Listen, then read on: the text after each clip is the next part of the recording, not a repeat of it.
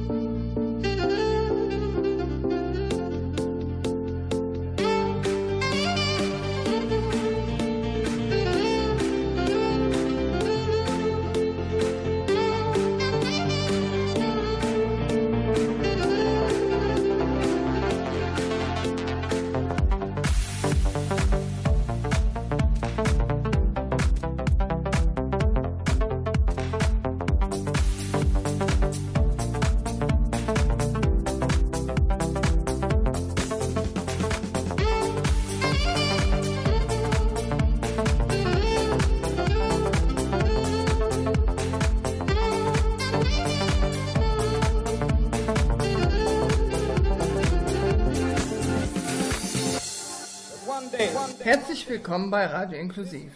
Wir beschäftigen uns heute mit dem Thema inklusive Schulbildung in Bonn. Inklusive Bildung hat in Bonn eine ganz besondere Geschichte. Grundlage ist die UN-Behindertenrechtskonvention von 2009, kurz BRK. Die BRK regelt die Gleichstellung von behinderten Menschen und die gleichberechtigte Teilhabe in der Gesellschaft. Die Bundesrepublik Deutschland hat die UN-Behindertenrechtskonvention ratifiziert und muss sie in geltendes Recht umsetzen. Ein wesentlicher Teil davon ist die gleichberechtigte Schulbildung. Das Konzept der inklusiven Schule ist der gemeinsame Unterricht von behinderten und nicht behinderten Schülern. Um gemeinsames Lernen in einer in Anführungszeichen normalen Schule zu ermöglichen, wird eine Klasse gleichzeitig von zwei Lehrern unterrichtet. Ein Lehrer hat eine sonderpädagogische Ausbildung. Daneben gibt es Förderschulen, in denen die behinderten Kinder unter sich bleiben. Die Eltern haben das Wahlrecht, sich für die eine oder andere Schulform zu entscheiden. Die Stadt Bonn hat gemeinsam mit den betreffenden Verbänden und Gruppen den behindertenpolitischen Teilhabeplan erarbeitet. Im Teilhabeplan sind die kurz-, mittel- und langfristigen Ziele zur Umsetzung der UN-BRK festgelegt.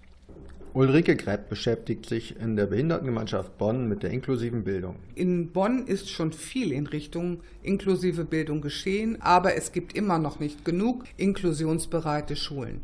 Die Gesamtschulen arbeiten mittlerweile alle inklusiv. Die Gymnasien dagegen sind bisher nicht inklusionsbereit.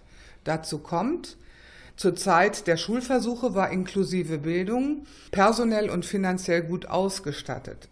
Inzwischen hat das durchdachte Konzept einige Abstriche erfahren und das stellt die Akteure bei der Umsetzung vor Probleme, die vor allen Dingen zu Lasten der Schüler gehen. Die Verwaltung der Stadt Bonn muss die Pläne umsetzen und sieht sich auf einem guten Weg. Hierzu Oberbürgermeister Jürgen Nimsch. Wenn Eltern den Wunsch haben, dass äh, gemeinsamer Unterricht, gemeinsame Erziehung stattfindet, dann wollen wir die Voraussetzungen dafür schaffen, dass das möglich gemacht wird. Wie es mit inklusiver Schulbildung in Bonn wirklich aussieht, worauf man stolz sein kann und was noch zu tun ist, darüber wollen wir in dieser Sendung berichten.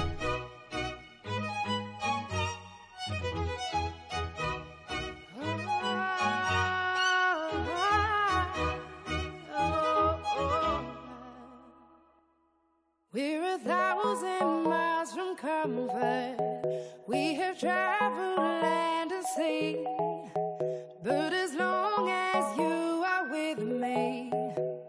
There's no place I'd rather be.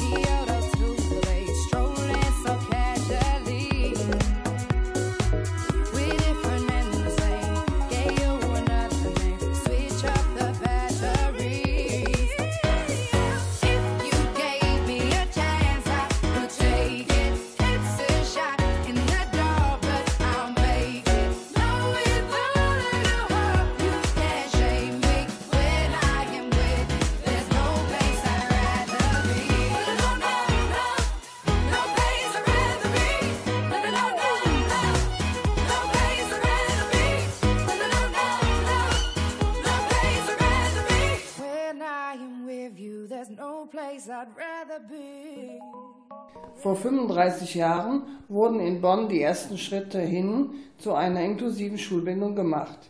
Ingrid Gerber vom Verein Gemeinsam Leben, Gemeinsam Lernen sprach mit unserem Kollegen Sebastian Renner und berichtet uns über die Anfänge, die Schwierigkeiten und über die noch immer nicht genutzten Möglichkeiten.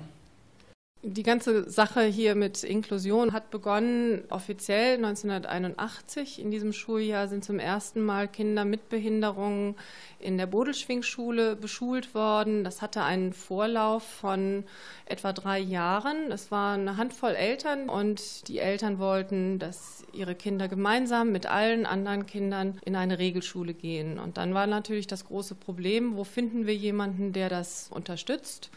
Und mit der Schulleiterin der Bodelschwingschule, Frau Bode, haben sie dann die richtige Schule gefunden und mussten dann noch gegen große Widerstände von Politik und Verwaltung ankämpfen. Das heißt also, wir befinden uns äh, zeitlich jetzt ungefähr wo und die Grundunterscheidung ist Förderschule und Regelschule. Wir hatten damals noch keinen Rechtsanspruch auf inklusive Bildung. Damals hatte man, wenn man so ein Sonderschulaufnahmeverfahren durchlaufen hatte, keine rechtliche Mitsprachemöglichkeiten mehr als Eltern.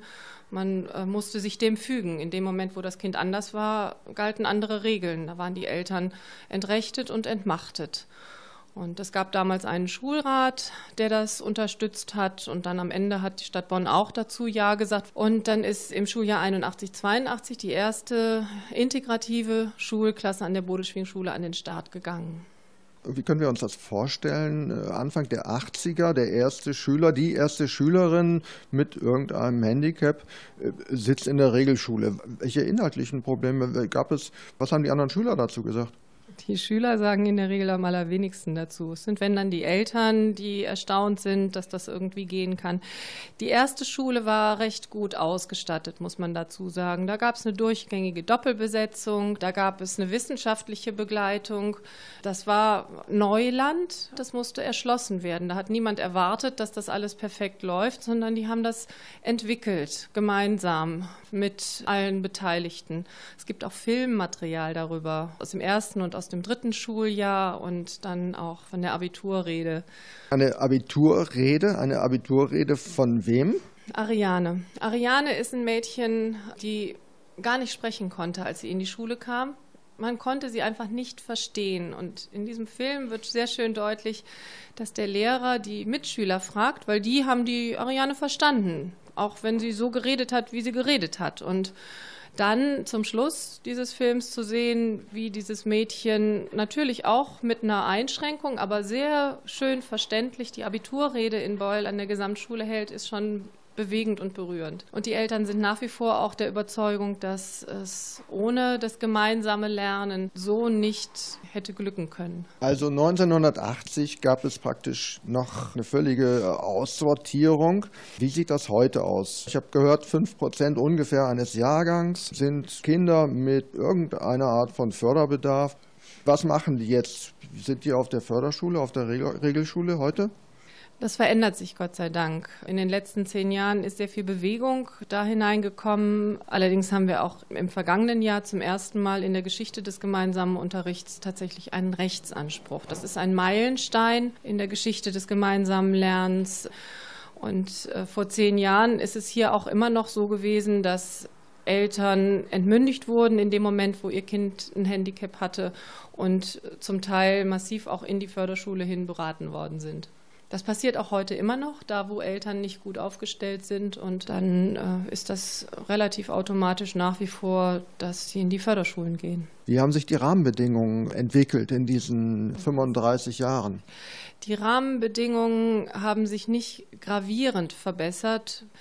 In all den Jahren nach den Modellversuchen gab es immer wieder Kürzungsrunden und es gab immer wieder Elternproteste dagegen, damit die Ressourcen einfach beim Kind bleiben und damit sichergestellt wird, dass es eine optimale Förderung auch im gemeinsamen Unterricht gibt. Wir haben dieses dreigliedrige Schulsystem in Deutschland. Wo kann man denn unterscheiden, welcher Schüler, welche Schülerin auf welche Schule darf? Wir haben die Situation, dass wir zielgleich und zieldifferent zu fördernde Kinder haben. Zielgleich bedeutet, dass ein Kind an jeder Schule angemessen beschult werden kann. Zieldifferent bedeutet, dass der Unterricht dementsprechend verändert werden muss. Und Äh, Entschuldigen Sie, diese Unterscheidung zwischen diesen zwei Arten von Kindern mit Förderbedarf, die wird irgendwie am Anfang der Schulkarriere getroffen. Verstehe ich das richtig? Oder entwickelt sich im Laufe einer Schulkarriere auch. Hm? Sowas, es ist nicht unbedingt immer alles klar bei der Einschulung. Manche Förderbedarfe werden erst sehr viel später festgestellt. Und wenn dann die Schule bereit ist, sich darauf einzustellen, ist es völlig unerheblich, in welchem Gebäude diese Schule ist. Entscheidend ist, dass die Menschen auf das Kind gucken und es in den Mittelpunkt stellen und schauen, was braucht das Kind jetzt, damit es sich weiterentwickeln kann. Das ist echte individuelle Förderung. Und es passiert ja im Informellen, im Unterricht und in den Pausen passiert so viel, wo Kinder dann lernen, aufeinander Rücksicht zu nehmen. Wir gehen einfach mal ins Ausland. Wir äh, vergleichen uns heute ja auch international.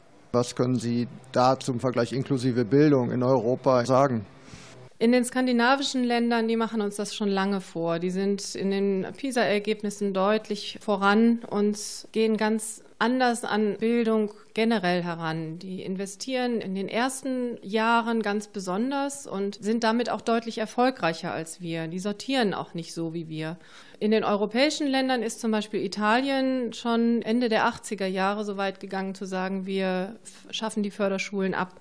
Da gibt es sicherlich auch kritische Stimmen dazu, aber kein Kind wird in Italien auf eine Sonderschule geschickt. Da, dort spürt man auch eine ganz andere Haltung den Menschen mit Behinderung gegenüber.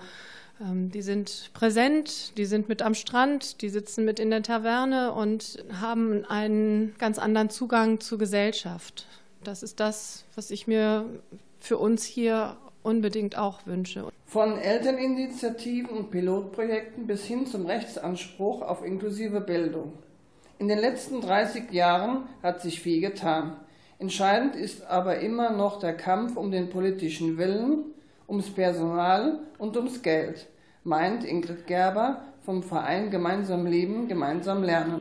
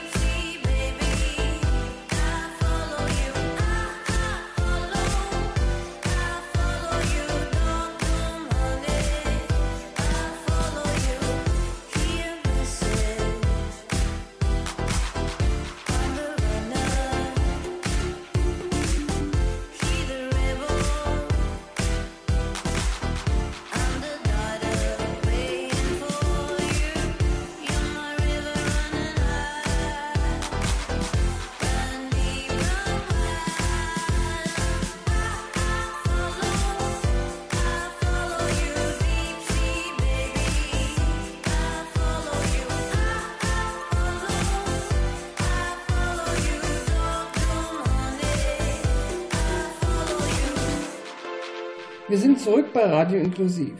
Wir beschäftigen uns heute mit inklusiver Schulbildung in Bonn. Michael Fischel war in der Förderschule des Landschaftsverbands Nordrhein für körperliche und motorische Entwicklung. Die Schulleiterin Gräfin Lambsdorff hat sich seinen Fragen gestellt. Wenn ich das Wort Inklusion höre, denke ich natürlich erstmal an Schule. Schließlich ist das ja mein Metier. Und ähm, Sie fragen jetzt natürlich eine Schulleiterin einer Förderschule nach Inklusion. Also denke ich auch darüber nach, wie weit kann es denn gehen und wann wird die Bewegung so weit sein, dass auch alle unsere Schüler an der Inklusion irgendwie teilhaben können. Teilhabe ist ja für mich auch das größte Thema, was Inklusion angeht. Und wir versuchen natürlich auch Teilhabe an gesellschaftlichem Leben hier sehr stark in den Mittelpunkt unserer Bemühungen zu stellen. Vielleicht können Sie uns etwas zu dem Betrieb Ihrer Schule, zu Ihrer Arbeit in dieser Schule, also den Lehrplänen. Ja, also wir sind eine Schule mit dem Förderschwerpunkt körperliche und motorische Entwicklung. Unsere Bemühungen liegen natürlich darin zu sagen, okay, wir versuchen jeden Schüler individuell zu fördern und daran anzuknüpfen und zu sagen, wie können wir jetzt da förderlich sein.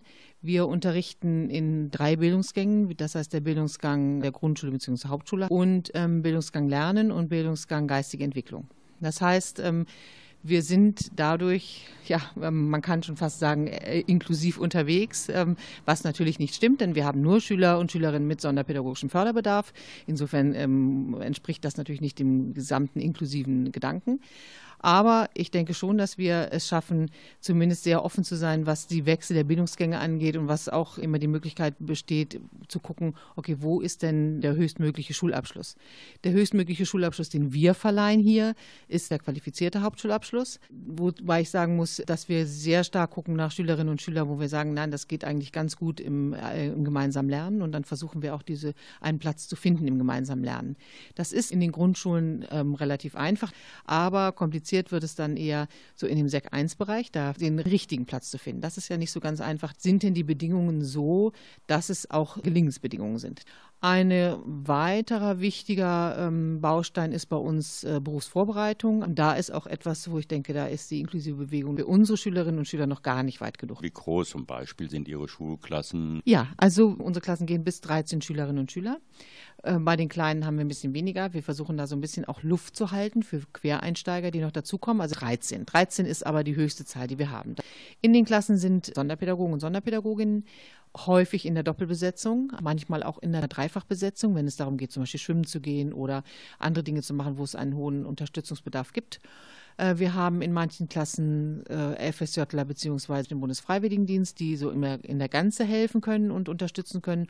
Und wir haben einige Schülerinnen und Schüler, die dann eben individuell nochmal begleitet werden im Unterricht und vor allen Dingen natürlich auch in den Pausen und in den eher unstrukturierten Situationen. Sie erwähnten gerade schon den, den Schulabschluss, ne, den Hauptschulabschluss und die Berufsvorbereitung. Können Sie uns denn sagen, wie danach die Biografien verlaufen? Wie groß ist denn der Erfolg hinein in den Beruf? Also keine Schülerin und kein Schüler geht hier raus, ohne eine Perspektive zu haben, ohne einen weiteren Platz zu haben, ohne einen Anschluss zu haben. Ob das mit dem Anschluss dann immer so funktioniert, das ist eine andere Frage. Wir haben manchmal auch noch wieder Rückläufe, wo wir einfach uns noch mal drum kümmern. Wenn das heißt, irgendwie nach einem halben Jahr, Mensch, das ist jetzt hier irgendwie nicht gut gegangen, dann stellen wir noch mal Kontakt her, zum Beispiel auch zur Arbeitsagentur oder zum Integrationsfachdienst. Wir haben vielleicht pro Jahrgang zwei bis drei von 20 Schülern, also sagen wir mal knapp 10 Prozent, die mit einem Hauptschulabschluss hier abgehen. Die anderen eher mit einem äh, Schulabschluss der Förderschule Lernen oder eben auch mit dem äh, Abgangszeugnis der Förderschule Geistige Entwicklung. Und wir haben viele Schülerinnen und Schüler, die letztendlich in die Werkstatt für Menschen mit Behinderung gehen. Ähm, das ist manchmal eher so, dass wir, dass wir das bedauern, aber nicht unbedingt immer. Uns geht es eher darum, dann zu gucken, okay, was passiert denn eigentlich in der Werkstatt für Menschen mit Behinderung? Aber über Praktika ist es manchmal möglich, Ausbildungsplätze zu generieren. Das versuchen wir immer wieder. Wir fangen in der achten Klasse schon damit an. Und es geht eigentlich darum, in den Praktika einzelne Menschen zu finden, die sagen, wir beide, du und ich, dieser Schüler oder diese Schülerin und ich, wir werden das schaffen. Und dann haben wir eine gute Chance. Aber das ist ein schwieriger und langwieriger Prozess. Können ja mal einen Blick in die Zukunft wagen. Was wäre denn Ihr größter Wunsch und wo sehen Sie für Bonn noch das größte Problem in der Umsetzung? Alle meine Schüler und meine Schülerinnen können gerne hier dieses Gebäude verlassen. Sie müssen nur förderliche Bedingungen vorfinden. Und da hoffe ich eben darauf, dass das vielleicht funktioniert.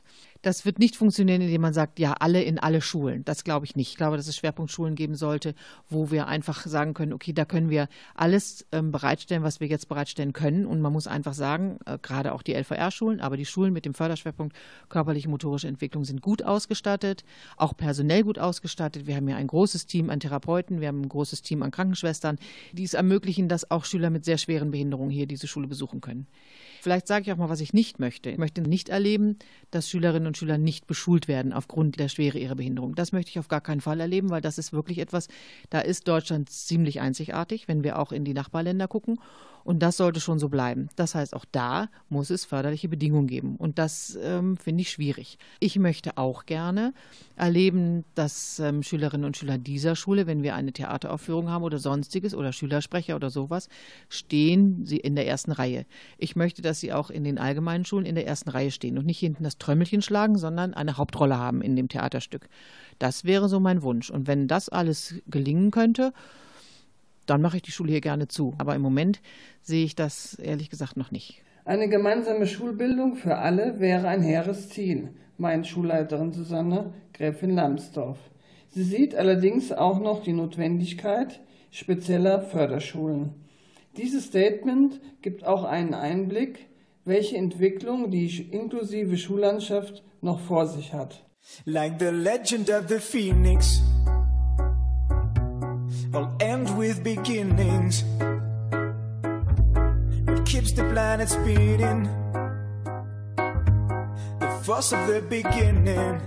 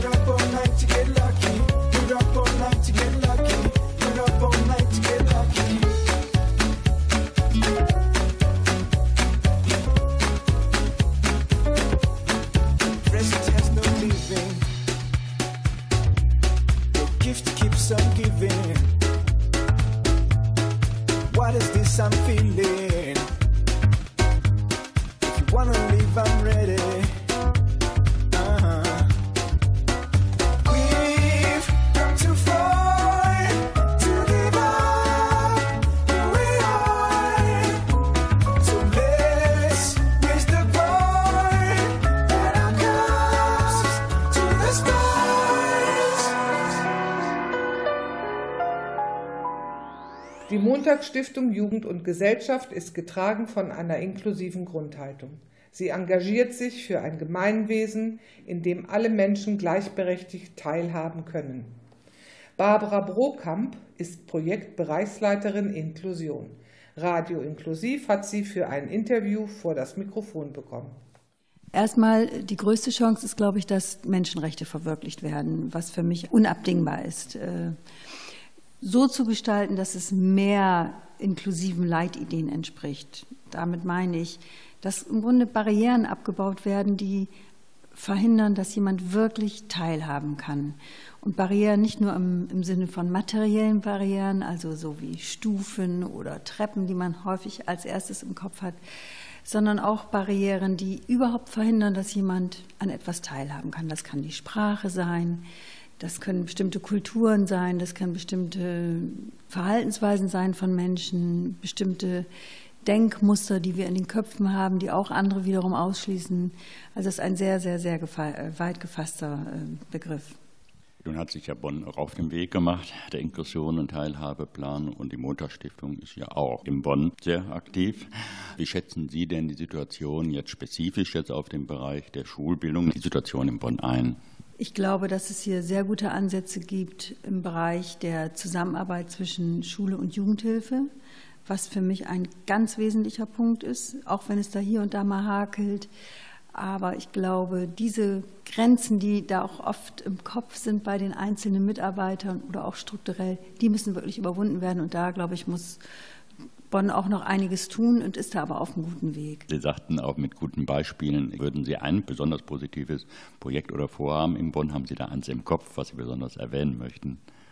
Ich habe ein Mini-Beispiel äh, aus meiner eigenen Erfahrung. Äh, das ist vielleicht auch noch gar nicht so bekannt. Und zwar gar, gibt es ein kleines Bündnis in Dransdorf und Tannenbusch. Da haben sich mehrere Schulen und Bildungseinrichtungen zusammengeschlossen und möchten in ihrem Stadtteil Inklusion verwirklichen. Das sind also Kindertagesstätten, Familienzentren und eben einzelne Grundschulen und auch eine Gesamtschule. Das ist für mich ein vorbildliches Beispiel, weil sie wirklich versuchen, nicht nur Reden zu schwingen und Forderungen zu stellen, sondern ganz konkret handeln und sehr viele Menschen mit einbeziehen in die Gestaltung. Sie haben bereits eine große Veranstaltung gemacht, in der Sie sehr viele Vereine und Vertreter von Jugendhilfeorganisationen eingeladen haben, um miteinander in die Diskussion zu kommen. Sie haben eine Veranstaltung gemacht, wo Sie Eltern mit Migrationshintergrund, sage ich jetzt mal, eingeladen haben, um mit ihnen ins Gespräch zu kommen, um deren Bedürfnisse abzufragen. Im Moment ist ja Inklusion auch sehr in der Diskussion. Werden also Zweifel angemeldet. Es gibt die Diskussion des gemeinsamen Unterrichts. Es gibt die Diskussion um Förderschulen in dem Bereich. Was würden Sie denn dem entgegensetzen? Also eins ist klar, wir alle möchten, dass alle Kinder gut äh, gefördert werden. Und für mich ist ein ganz wesentlicher Punkt, auch aus meiner eigenen Erfahrung, dass die Ressource der anderen Kinder in der Schule oft unterschätzt wird. Also was die beitragen zur Förderung äh, ihrer Mitschülerinnen und Mitschüler. Und daraus können Sie schon entnehmen, dass ich sehr, sehr viel davon halte, möglichst viele oder wenn nicht sogar alle Kinder in Regelschulen gehen zu lassen. Natürlich gut begleitet und gut gestützt durch entsprechendes Personal. Was sehr schade ist, dass äh, die sonderpädagogische Förderung in Förderschulen oft ausgespielt wird gegen die Förderung in Regelschulen, was, glaube ich, gar nicht nötig ist. Wir müssen bedenken, solange wir Parallelstrukturen haben, also Förderschulen und gleichzeitig Regelschulen, in denen eben auch Kinder mit sonderpädagogischem Förderbedarf als Beispiel gefördert werden, ist das eine sehr teure Angelegenheit. Deswegen finde ich persönlich es eigentlich gut, noch mehr daran zu setzen, die Bedingungen in den Regelschulen zu verbessern, wirklich noch mehr Förderschulen aufzulösen und die sehr kompetenten Kollegen alle in die Regelschulen zu schicken und dort die, ihre Kollegen dort zu unterstützen. Das Gleiche gilt auch für alle anderen äh, Fördermaßnahmen. Ich denke, dass oft wirklich, wie ich eingangs eben sagte, unterschätzt wird, wie ein, ein System Schule mit vielen Angeboten, mit vielen, vielen Kindern alle Kinder motivieren kann, zu lernen und Spaß daran zu haben. Die Schulbildung hat noch viele Schritte auf dem Weg zur vollständigen Inklusion zu machen, meint Barbara Brokamp, Projektbereichsleiterin Inklusion bei der Montagsstiftung. I wanna dance by water beneath the Mexican sky. Drink some margaritas by swinging blue lights. Listen to the mariachi play at midnight. Are you with me? Are you with me?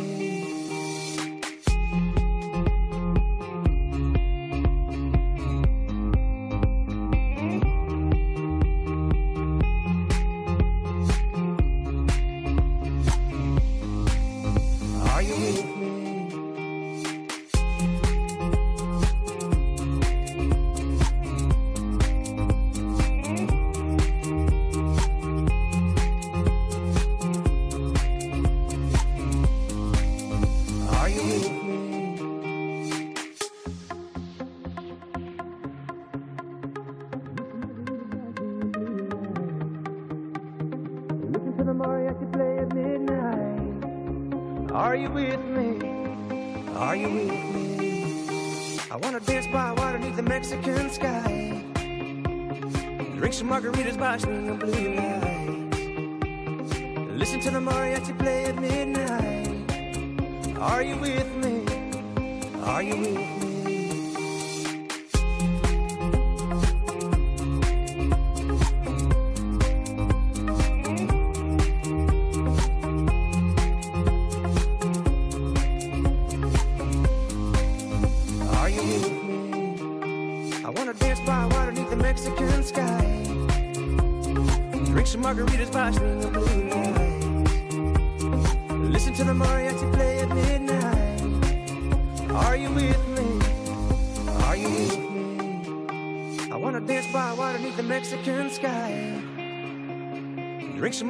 By swinging blue lights.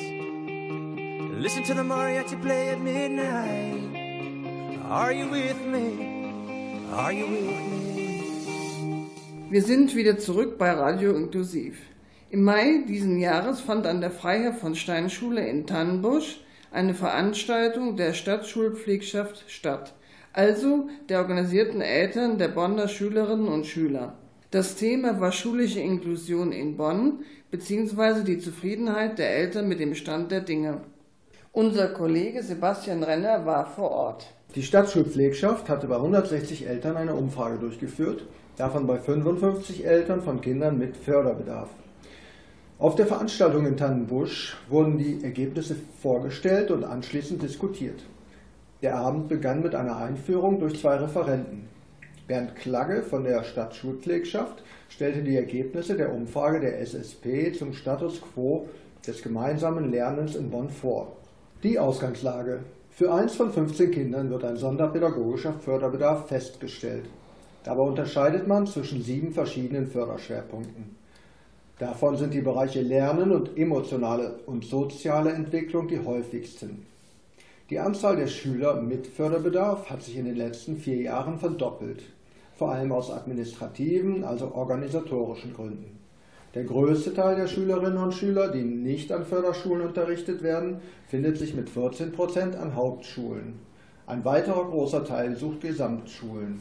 Die Bonner Gymnasien haben trotz einiger Kritik bisher noch keine nennenswerte Schülerschaft mit Handicap. Ein wesentlicher Aspekt der Umfrage der Bonner Elternschaft war, wie zufrieden sind die Eltern von Kindern mit und ohne Förderbedarf mit der Situation in inklusiven Schulen, also dort, wo Schüler mit Förderbedarf die Regelschule besuchen. Dirk Prinz, Lehrer und Vertreter der Gewerkschaft Erziehung und Wissenschaft, sagt uns dazu. Ich bin froh, dass sowohl von den Eltern der Kinder ohne Förderbedarf als auch den Eltern mit Förderbedarf so gute Rückmeldungen kommen. Auch nochmal so ein Hinweis an die Eltern, die da Zweifel haben, auch von den Kindern, die keinen Unterstützungsbedarf haben. Das ist keine Gefahr für ein etwas schlechteres Lernen für ihre Kinder, sondern im Gegenteil, dass die Kinder in diesen Klassen besser gelernt haben, sodass das dann hinterher sogar ein gewisses Privileg war, wenn man sein nicht behindertes Kind in so eine Integrationsklasse reingekriegt hat. Interessanterweise werden die Ergebnisse der Umfrage zum gemeinsamen Lernen von Karl Robert Weigelt, Dezernent der zuständigen Bezirksregierung Köln, ganz ähnlich beurteilt. Also es hat sich ja aus meiner Sicht gezeigt, dass die Eltern in der Mehrheit äh, gemeinsames Lernen befürworten. Dass es Probleme gibt und dass wir da überall hingucken müssen, kam auch raus. Und das finde ich auch wichtig und richtig, heute auch nochmal von Elternseite bestätigt bekommen zu haben. Auch der Vertreter der Stadtschulpflegschaft, Bernd Klagge, sieht viel Licht bei den Erfahrungen. Er wird aber wesentlich deutlicher hinsichtlich der Probleme, die sich aktuell stellen. Die Ergebnisse sagen uns ja, dass das gemeinsame Lernen in Bonn eher gut von den Eltern beurteilt wird. Was, glaube ich, auch einer langen Entwicklung geschuldet ist in Bonn, wo das gemeinsame Lernen eine gute personelle und sächliche Ausstattung hatte. Die zusätzlichen Kommentare der Eltern, die wir innerhalb der Umfrage äh, bekommen haben, zeigen aber auch auf, dass das nur das einerseits ist und dass das andererseits ist, dass ganz stark von den Eltern die mangelnde Ausstattung mit Personal, die mangelnde Doppelbesetzung bemängelt wird und dass ich das eher gute Ergebnis eher auf die Geschichte des gemeinsamen Lernens in Bonn zurückführe und befürchte, dass wenn es mit der Politik und der Stellenzuweisung so weitergeht, dass sich diese Situation verschlechtern wird. Ein wichtiger Faktor für erfolgreiche inklusive Schule ist also die personelle Ausstattung. Dazu äußert sich auch Dirk Prinz von der Gewerkschaft Erziehung und Wissenschaft damit das gelingen kann und nicht nur irgendwie gemacht wird. Dazu braucht man Doppelbesetzung äh, in dem Unterricht. Äh, dazu gehören natürlich auch räumliche Standards, dazu gehören materielle Standards, die erfüllt sein müssen. Im Prinzip wissen das die Verantwortlichen in Politik und Verwaltung. Nur es wird nicht das entsprechende Geld dafür zur Verfügung gestellt, um es mal klar zu sagen. Und es ist jetzt natürlich die Frage, ob die Bedingungen so verschlechtert werden, dass aus dem Erfolgsmodell ein Abschreckungsmodell irgendwann wird. Ein Abschreckungsmodell inklusive Schule. Das will mit Sicherheit auch die Schulverwaltung nicht. Will die Schulverwaltung ein Sparmodell? Bernd Klagge von der Stadtschulpflegschaft hat diesen Eindruck nicht. Er meint, dass man in der Podiumsdiskussion nach den Vorträgen bei den Vertretern aus den Ämtern oder zumindest bei einzelnen Vertretern aus den Ämtern deutlich daraus gehört hat, dass sie auch sehr, sehr unzufrieden mit dieser Situation sind, dass sie unsere Anliegen teilen in den Ämtern und Behörden und äh, dass sie im Moment aufgrund ihrer Position und ihrer Funktion, mit der sie hier saßen, das nicht ganz so deutlich aussprechen können, wie sie es tun. Ich hoffe, dass sie in den Debatten und auch gegenüber den Politikern diese Position deutlicher aussprechen und damit auch ein Teil des Drucks werden, den wir aufbauen müssen und verstärken müssen. Der Erfolg der schulischen Inklusion ist also in Gefahr. Wie kann dieser Gefahr begegnet werden? Dass äh, die Gruppen, die für die Inklusion kämpfen, für eine gute Inklusion kämpfen hier in Bonn, sich weiter stark engagieren müssen, in die politische Debatte einbringen müssen, das zu Themen zu machen, die in Wahlkämpfen präsent sind und sich nicht von anderen Themen überrollen zu lassen und äh, damit dann den politischen Druck aufzubauen, der auch vor 20, 30 Jahren erstmal dazu geführt hat, dass es überhaupt zu den ersten Schritten, damals hieß es noch nicht Inklusion, aber die zu den ersten Schritten der Inklusion geführt haben. Politischer Druck. Der Dezernent der Bezirksregierung äußert zu dieser Frage, also zur Weiterentwicklung der schulischen Inklusion in Bonn, naturgemäß etwas andere Vorstellungen. Stärkere Öffentlichkeitsarbeit von den Schulen, zum Beispiel auch von Gymnasien oder Realschulen, die einsteigen in, in das gemeinsame Lernen, dass also Eltern auch mitbekommen, dass Schulen bereit sind und willens sind und auch die entsprechende Will Willkommenskultur entwickeln sollen. In dieser Richtung müsste man arbeiten. In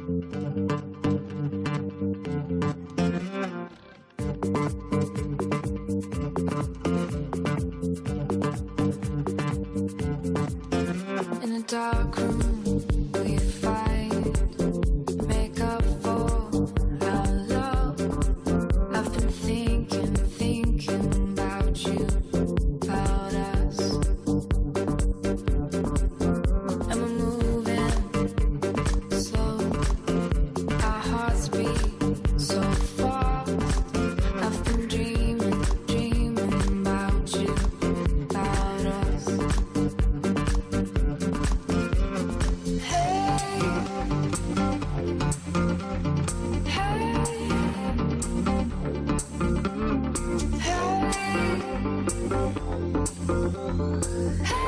My head is a jungle, jungle. My head is a jungle.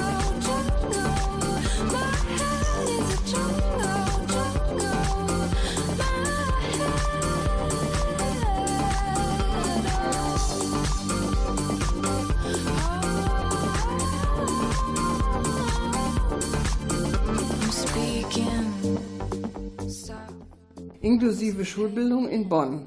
Wir haben hier bei Radio Inklusiv versucht, das Thema von vielen Seiten zu beleuchten. Es ist einiges geschehen, es gibt aber noch viel zu tun. Ein Kommentar von Sebastian Renner. Was haben wir gehört? Es gibt wunderbare Beispiele von Schülern mit Förderbedarf, die in den letzten Jahren in Bonn in der Regelschule den höchsten deutschen Schulabschluss gemacht haben. Nach altem Denken hätten sie die Förderschule besucht und nur wenige hätten diese Schule mit einem qualifizierten Abschluss verlassen. Wir haben gehört, dass es sehr erfolgreiche schulische Modellversuche gegeben hat und dass die Eltern von Schülern mit und ohne Förderbedarf sehr zufrieden damit sind, wie in Bonn gemeinsam gelernt wird. Ist also alles gut? Vor einem Jahr hat das Bundesministerium für Arbeit und Soziales die Stadt Bonn dafür ausgezeichnet, dass sie einen behindertenpolitischen Aktionsplan entwickelt und verabschiedet hat. Der Stadtrat hat diesen Plan vor vier Jahren im September 2011 beschlossen. Im Interview mit uns im März diesen Jahres hat Oberbürgermeister Nimsch bekundet, dass bereits 58 von 111 Handlungsempfehlungen des Plans umgesetzt seien. Unsere schriftliche Nachfrage bei der Pressestelle und beim Inklusionsbüro ergab, dass, Zitat, keine Verwaltungsdokumente zur Umsetzung des Teilhabeplans öffentlich zugänglich seien. Zuständig für die Begleitung und Steuerung des Umsetzungsprozesses des Plans ist der sogenannte Projektbeirat. Hier sitzen Parteien und Verbandsvertreter und wenige Menschen mit Handicap. Der Besuch der öffentlichen Sitzungen erweckt den Eindruck, dass Vertreter einzelner Parteien begrenztes Engagement an den Tag legen. Hier braucht es mehr Öffentlichkeit oder, wie schon gesagt wurde, mehr politischen Druck. Der Eindruck, dass weder der behindertenpolitische Sachstand, also die Inklusion selbst, noch die politische Arbeit dazu mit sieben Meilenstiefeln voranschreitet, drängt sich auf. Was ist in den letzten vier Jahren an Greifbarem geschehen?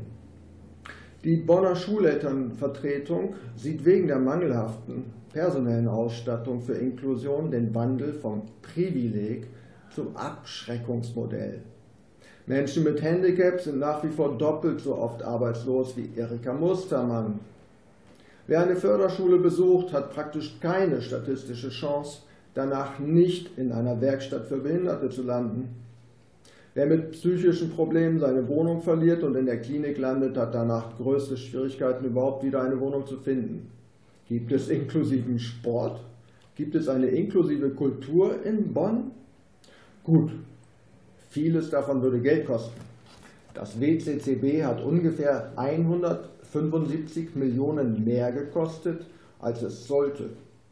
Herr Nimsch sagte in unserem Interview, eine seiner Aufgaben sei gewesen, aufzuräumen. Die fehlenden Millionen hat er aber wohl nicht gefunden. Sonst hätten er und seine Nachfolger damit jedenfalls das Inklusionsbudget der Stadt 100.000 Euro schon mal für 1750 Jahre im Voraus zur Verfügung.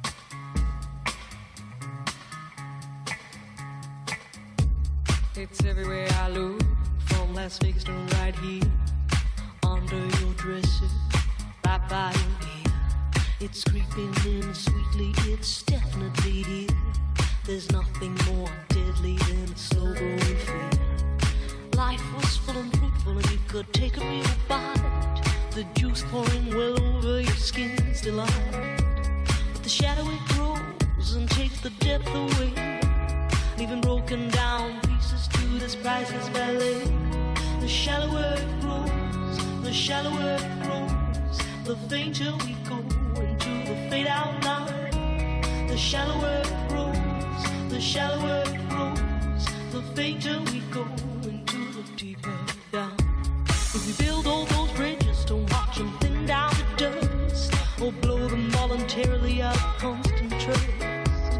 The clock is ticking, its last couple of clocks, and there won't be a party with the weather in front. The shallower it grows, the shallower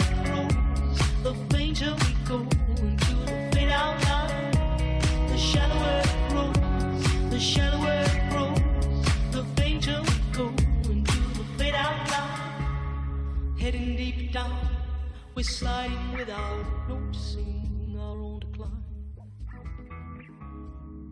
Heading deep down. Diese Sendung haben wir Dr. Christa Röpke gewidmet. Die Gründerin der Elternvereinigung Gemeinsam Leben, Gemeinsam Lernen in Bonn verstarb am 29. Mai 2015 bei einem schweren Verkehrsunfall, bei dem auch ihr Ehemann und ihr Sohn ums Leben kamen. Unsere Kollegin Ingrid Gerber würdigt Leben und Werk von Christa Röpke.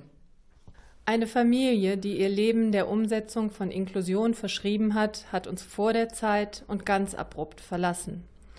Dr. Christa Röpke wäre diesen Weg vor knapp 40 Jahren nicht gegangen, hätte eines ihrer beiden Kinder nicht das Down-Syndrom gehabt. Und wären sie und ihr Mann Wolfgang nicht überzeugt gewesen, dass ihr Sohn Ulrich gemeinsam mit Nichtbehinderten zur Schule gehen müsste, um als Erwachsener dann auch selbstbestimmt leben und arbeiten zu können.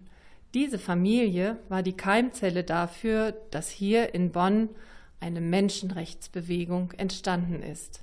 Uli, weil er eine geistige Behinderung hatte, aufgrund derer er vor 34 Jahren eigentlich in eine Sonderschule hätte gehen müssen, Wolfgang, weil er seiner Frau Christa mit seiner Berufstätigkeit dieses Ehrenamt ermöglicht hat. So konnte sie sich mit all ihrer Kraft der Umsetzung dieser Idee des gemeinsamen Lernens widmen. Wolfgang stand ihr als Tüftler am Detail und Verfasser unzähliger Briefe und Eingaben bei und war der Stratege im Hintergrund. Die unzähligen Termine und Presseanfragen, die Verhandlungen mit den Vertretern von Politik und Verwaltung führte jedoch Christa und war hierfür als Journalistin bestens aufgestellt. Christa Röpke suchte den Kontakt zu Wissenschaftlern, die die Eltern unterstützten. Sie nutzte die in den 80er und 90er Jahren zur Verfügung stehenden Möglichkeiten der bundesweiten und internationalen Vernetzung. Als Mitherausgeberin der Zeitschrift Gemeinsam Leben, Zeitschrift für integrative Erziehung, hat sie publizistisch für zivilgesellschaftlichen Druck gesorgt und der Bildungspolitik immer wieder den Spiegel vorgehalten. In ihrem letzten Beitrag für die Zeitschrift Gemeinsam Leben hat sich Christa Röpke zum wiederholten Male sozusagen auf ein Wort gemeldet, um auf die Defizite bei der Umsetzung der UN-Behindertenrechtskonvention in Deutschland aufmerksam zu machen. Christa Röpke hat vorgelebt, dass es im gemeinsamen Unterricht nicht nur um das Wohlergehen des eigenen Kindes geht, sondern um eine humane Schule für alle, in einer humanen und demokratischen Gesellschaft.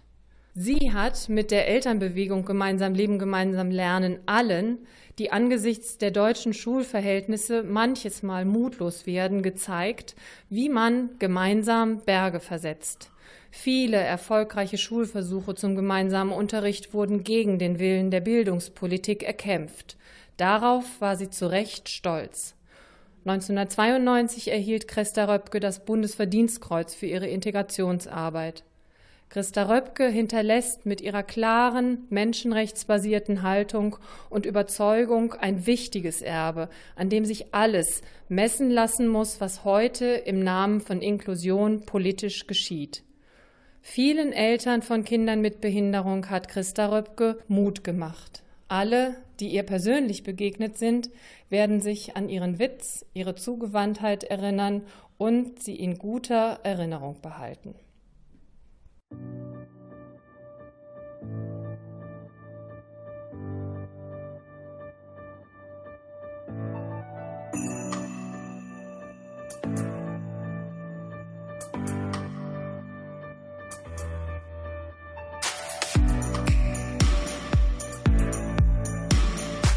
Das war eine Sendung von Radio Inklusiv. Radio Inklusiv ist ein Projekt der Behindertengemeinschaft Bonn und der Radiowerkstatt Raspel. Sie erreichen uns unter der E-Mail-Adresse sekretariat.bgbonn.de. Es wirkten mit Ulrike, Ingrid, Sebastian, Michael, Kai und Karin. Und tschüss.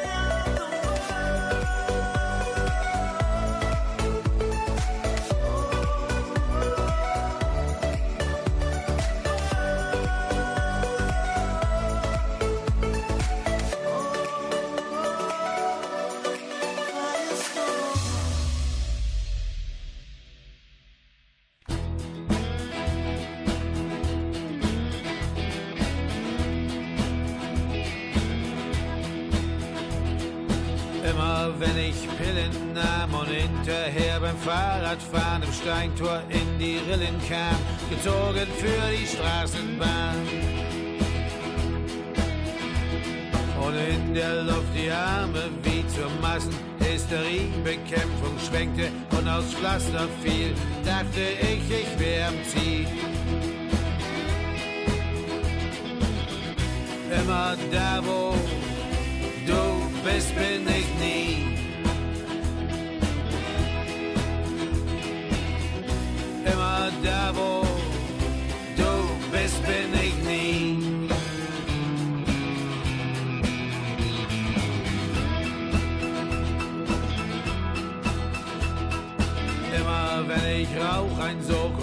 Die gute Laune trug und ich im ersten Stock vom Küchenfenster in die Bäume flog.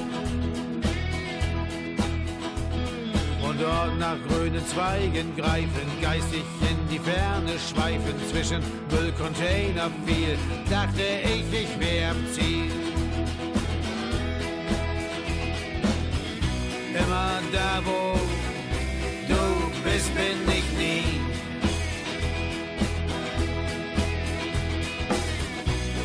Immer du bist, bin ich nie.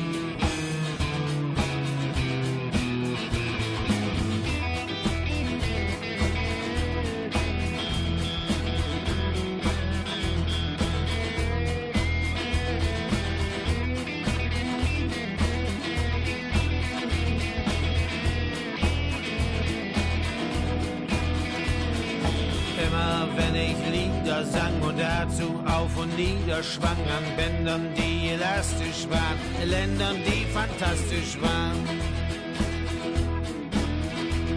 Zum Lobe einer besseren Welt und ohne Geld und ohne großen Ehrgeiz, dass der Groschen fiel, dachte ich, ich wär am Ziel.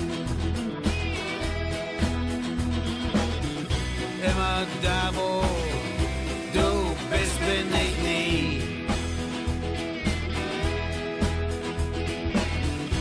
immer da, wo du bist, bin ich nie. Immer da, wo